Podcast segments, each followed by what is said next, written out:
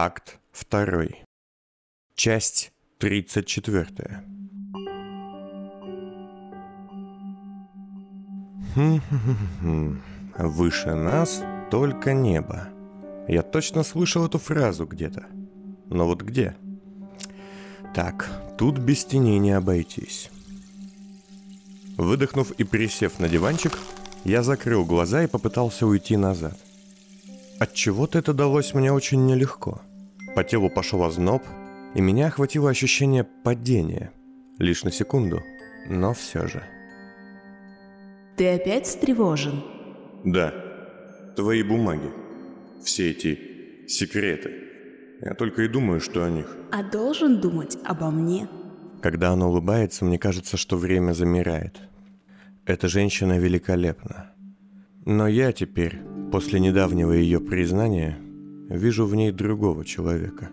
Я в смятении. Ты ей не торгуешь, никого не шантажируешь. Для чего тебе она, эта информация? Ради безопасности? Ты сам говорил, информация – лучшая защита. Да, если речь идет о том, кто с кем спит, кто кому дал взятку и кто кого убил. Но у тебя там в твоих документах не только это. Там и чертежи, и даты каких-то военных маневров, и секретная, по-настоящему секретная, я имею в виду, информация. У меня широкие интересы. Нет, Лу, это просто опасно, ты что, не понимаешь? За информацию о том, что какой-то чиновник-наркоман, тебя просто пожурят. А за маршруты подземных рек тебя казнят. Ну, значит, хорошо, что об этом знаешь только ты, правда? Ты отлично прикидываешься дурочкой, особенно с твоими огромными глазами и пухлыми губами. Но это тебя от властей не спасет. Ты что, поддерживаешь мятежников? А если и так? Что, бросишь меня из-за своих скрипучих консервативных взглядов? А что, если я в некоторых моментах тоже стану жутким консерватором? Она запускает пальцы мне под рубашку, но я останавливаю ее. Я серьезно. У всех нас свои секреты. У меня нет секретов от тебя, Лу. Я рассказал тебе все. Почти все, и точно все, что касается только меня. Да? А кто та девушка, с которой ты шляешься? Чернявая степнячка. Я ответа так и не услышала. Я вздыхаю. И если я расскажу тебе, ты пообещаешь рассказать мне, зачем тебе вся эта шпионская паутина? Хорошо. Кстати, о паутине. Слыхал о том, как пауки занимаются этим? Нет, ты знаешь, я всех этих насекомых не выношу. Если паук-самец не принесет самке дар, она после секса его съест. Она легко кладет меня на кровать и садится сверху. Ты мне принес сегодня еще этих волшебных уколов? Нет, Лу, я пока не достал. Ну, тогда извини. И она набрасывается на меня. Чудесная реальность. Куда лучше и чище того кошмара, в котором я нахожусь с собакой, Меей и прочими девлинами. Но нельзя. Нельзя сейчас туда уходить. Так, прочь. Ищем в памяти иные сцены. Где же тот слуга? С тобой так хорошо, дорогой, но, увы, дела дела. Если хочешь, приходи сегодня в полночь в огни столицы, но прошу не с пустыми руками. Густаво позаботится о тебе. Будь с ним вежлив. Целую тебя, твоя Лукреция. Да, вот оно. Это уже моя память, а не Зеленого. Вы дождетесь прихода госпожи Штайн, господин? Нет, пожалуй. Но передайте, я обязательно зайду. Какой здесь адрес? Площадь Несменного, дом 1. Апартаменты номер 301, 20 ярус. Выше нас только небо. Хорошо. Ключевое отличие аутоиммерсии от обычных воспоминаний в том, что ты буквально заново переживаешь прошедшие события. Скажите, а вас не удивляет, что я спрашиваю это? Поэтому я не смог отказать себе в маленькой шалости и пофантазировать на тему, что было бы, если я общался с ним, уже зная о грядущих событиях.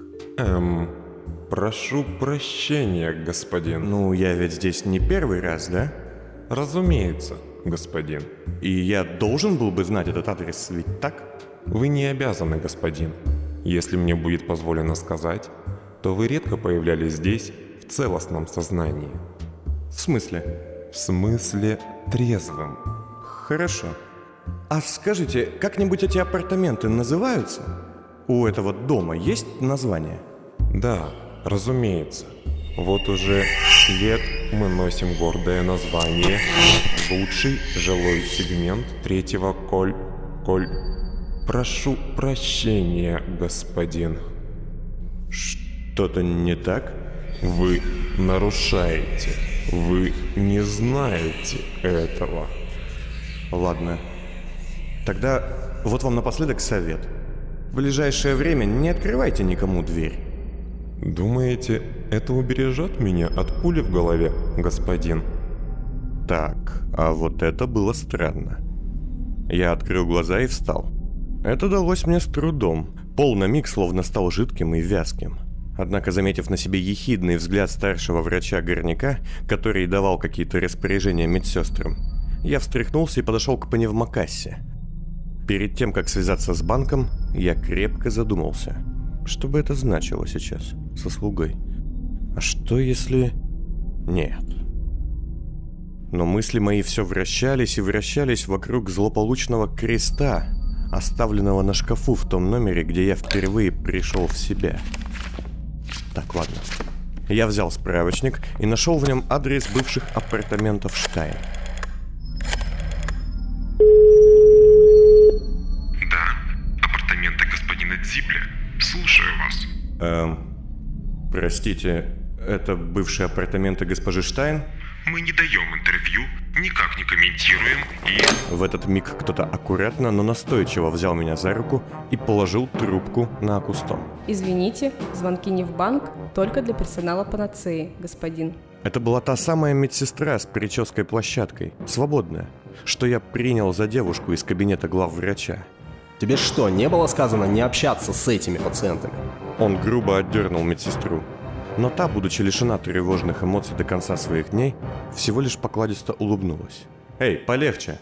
Она не виновата!» Мир опять покачнулся, и пол заходил волнами. Я оперся на пневмокассу, чувствуя, что падаю. Если хотите сломать оборудование, озаботьтесь сначала, чтобы у вас были деньги на то, чтобы за него заплатить. Врач стоял надо мной, пока я медленно приходил в себя на диване. «Я как раз этим занимаюсь, пустите!» Я опять встал. Голова больше не кружилась. Так, ладно, начнем. Апартаменты 301. Видимо, единственные на целом этаже, поэтому и номер такой. 20 ярус. Третье кольцо. Дом первый. И чё? Что мне это дает? Покрутив в голове множество вариантов, я в конце концов остановился на 301.20. Э, нет, на 1 301.20. Чувствую, где-то я ошибаюсь. Номер дома есть, но номера улицы же нет. А, ладно, была не была. Вдруг повезет. Не повезло. На мое сообщение банк дал мне ответ в виде красивой картонки с текстом «Кодовое слово или слова не являются верными. Опечаток не обнаружено». О, какой сервис.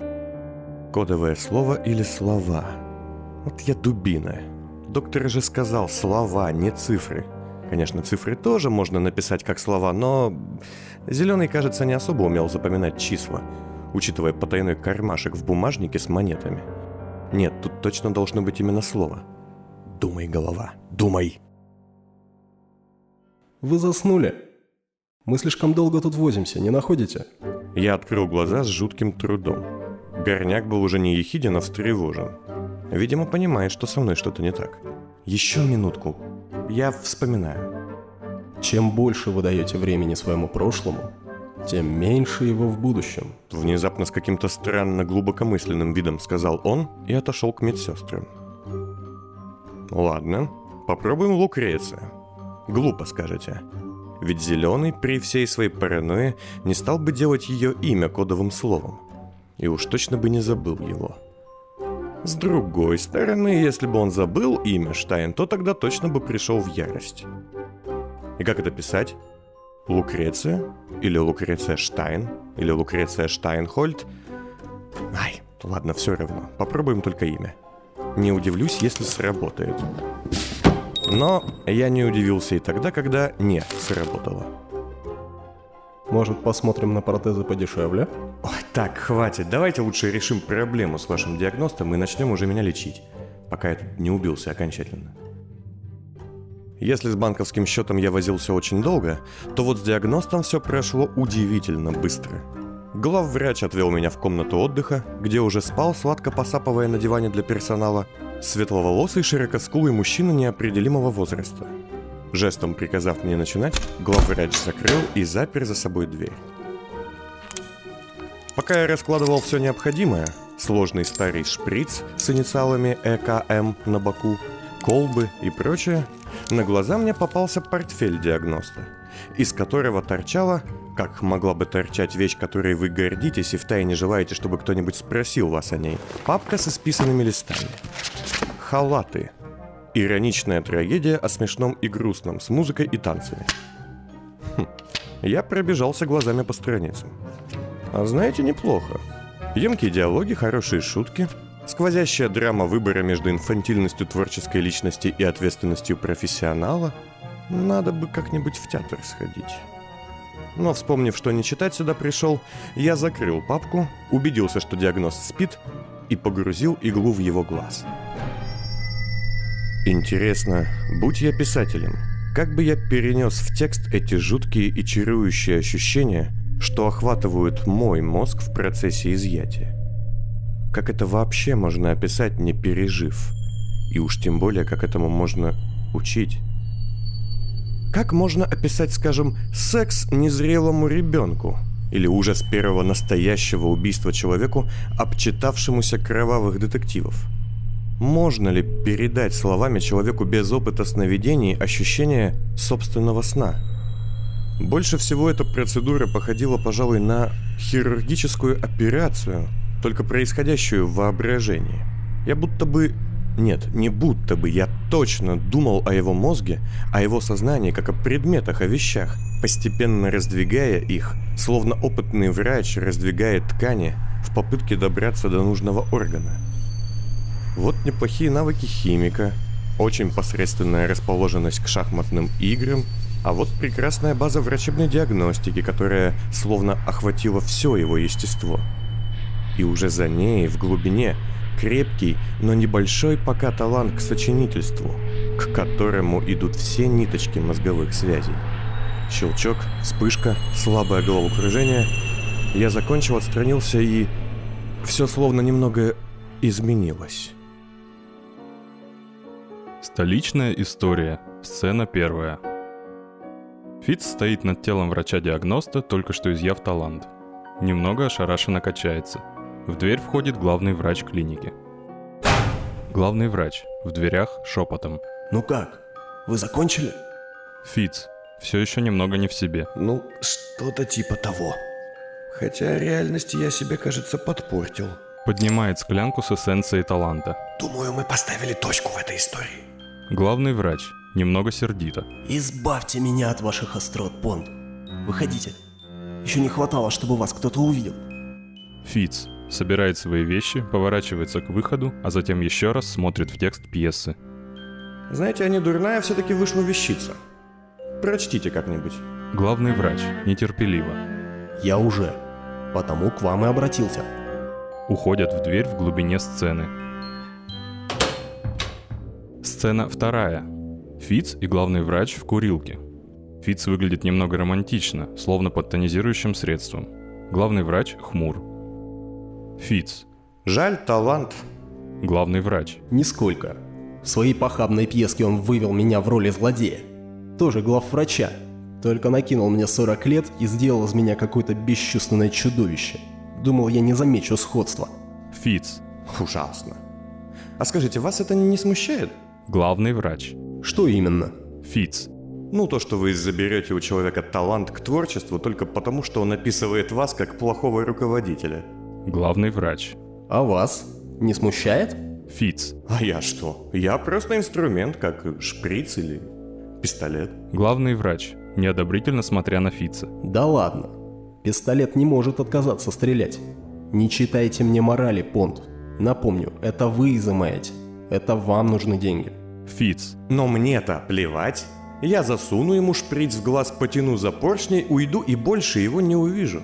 А вам смотреть в эти его грустные глаза дальше каждый день. Главный врач. Цитируя описанного персонажа, коему я стал прообразом. Вот загадка. У кого два указательных пальца и ему на все плевать? Фиц. У кого?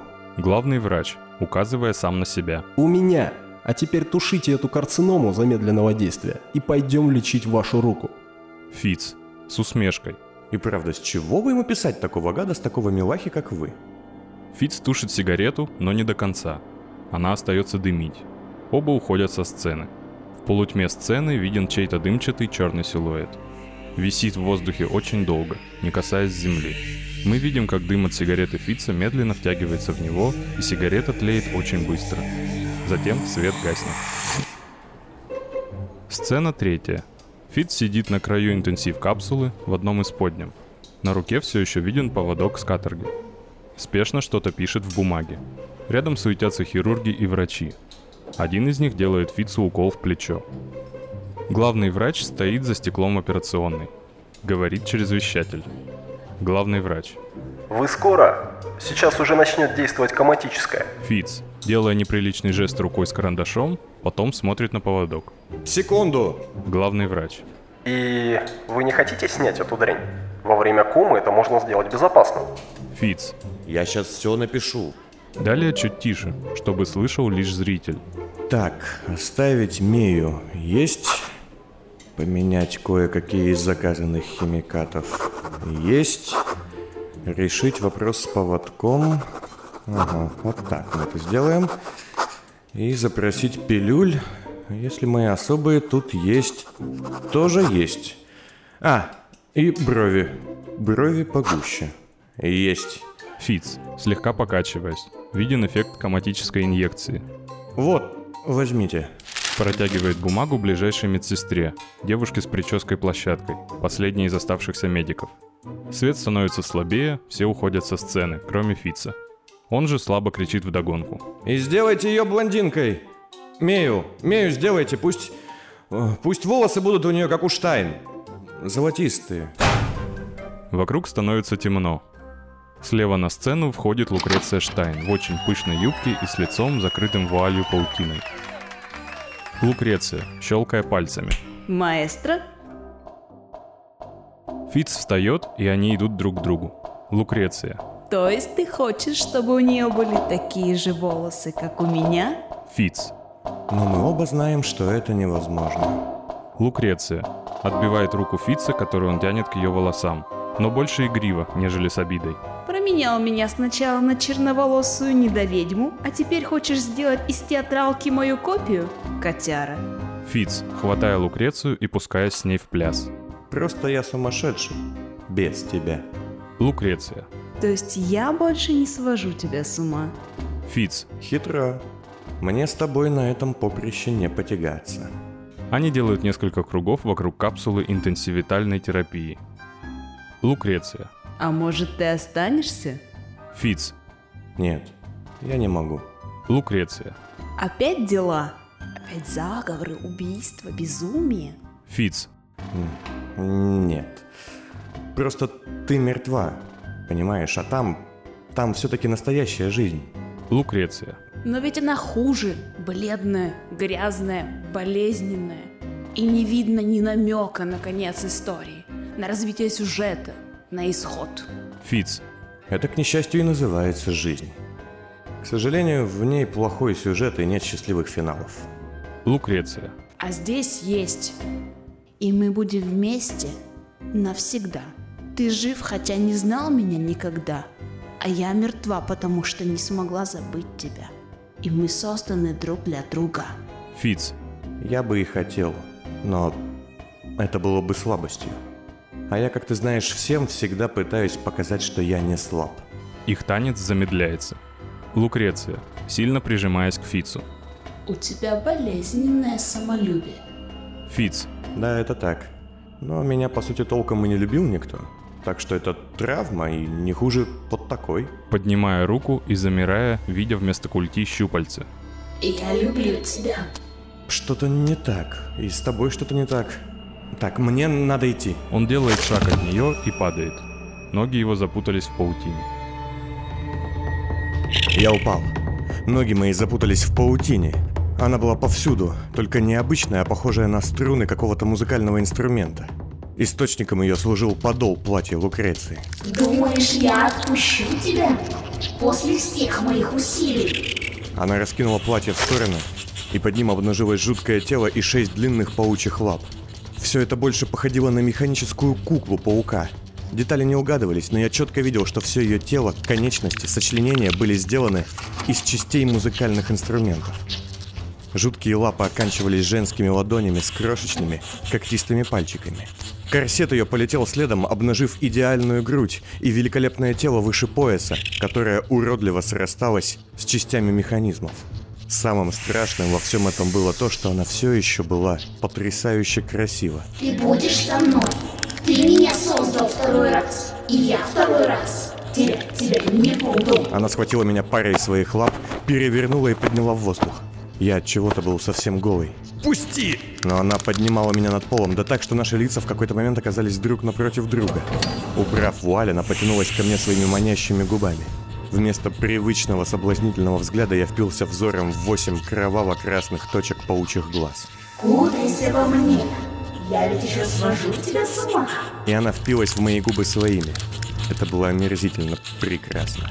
«Да что ты за тварь?» Тварь? А твое щупальце говорит мне об обратном. Ее лицо с паучьими глазами поднялось выше, изучая мое голое тело. Оба твоих щупальца. «Пусти же!» И внезапно что-то сбило ее с ног. Я упал на пол. На какой-то миг мне показалось, что передо мной пролетел кусок зеркала, в котором я увидел свое отражение. Хохочущее злое лицо вместо рта, у которого была кровоточащая дыра, словно разодравшая сросшуюся кожу усилием челюсти. Обнаружил я себя у стены, охваченным паникой. Голый в следах металлической паутины, я стоял и с омерзением ощущал, что из моей руки, все еще извиваясь, растет щупальце. Но эта мысль была в моей голове лишь на миг, потому что перед собой я видел двух женщин. Одна, стоящая справа у стекла, ведущего в смотровую, была еще недавно Лукрецией, а теперь, став рослым механическим шестиногим обнаженным чудищем с чарующей женской половиной, покачивалась, закрывая лицо руками. А слева же в дверном проеме стояла другая. Словно разделенная пополам сверху вниз, она была наполовину миловидной девушкой, которая еще недавно представлялась мне главврачом. Другая же ее часть и вовсе была ломаным зеркалом, вторящим битым отражением своей половинки. Одежда ее была странной, бесцветной, по крою напоминающей одежду человека в красных очках, но очень старую, с высоким воротником. Вокруг тела этой незнакомки летали по спирали несколько больших осколков зеркала. Встал ты что, ну, помоги! Мне было омерзительно. Я все еще пытался стереть рукой с губ ощущение поцелуя механической паучихи. Тем временем женщина, окруженная стеклом, сделала шаг в сторону Штайн, и та в один миг из чудовища превратилась в маленькую девочку, глядящую на меня с мольбой в глазах. Фиц, не пускай ее ко мне. Лукреция, хотя у меня язык не повернулся бы назвать ее теперь так, боялась. Хуже только будет, не прикончим ее сейчас мы, если... Ты ведь не допустишь этого второй раз.